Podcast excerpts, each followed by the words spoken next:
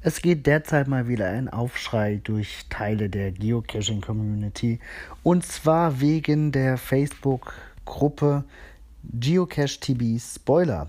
Das ist eine Gruppe, auf der äh, massenhaft Tracking-Codes von äh, Trackables veröffentlicht und verteilt werden, teilweise wohl ohne dass die Besitzer der Trackables ihre Zustimmung dazu erteilt haben.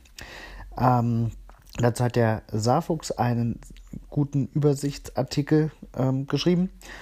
Und es gibt auch eine Stellungnahme vom Geocaching HQ dazu, die das Ganze natürlich nicht gut heißt und ähm, ankündigt, dass, dass man sich mit so einem Verhalten, also wenn man unerlaubt Trackables, ähm, ja, Tracking Codes weitergibt und auch discovert, ohne dass die Besitzer das wissen, dass man damit die Sperrung seines Accounts auf geocaching.com riskiert.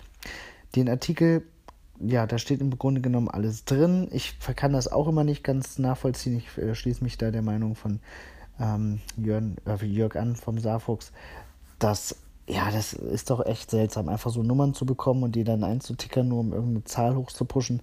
Was ist der Mehrwert davon? Erschließt sich mir nicht. Also man sieht ja weder die schönen Trackables, ähm, noch hat man, ja, stellt man damit dar, dass man besonders viel geleistet hat in Zeiten äh, von TB-Scannern und automatischen Logvorgängen.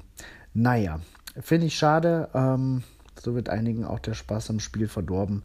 Falls ihr Leute kennt in eurem Umfeld, die solche Sachen nutzen, dann weist ihr doch darauf hin, dass das nicht so sinnvoll ist und nicht dem Grundgedanken des Spiels entspricht. Nun ja, wie auch immer, viel Spaß mit dem echten Geocachen. Geht raus, sucht eine Dose. Bis bald im Wald.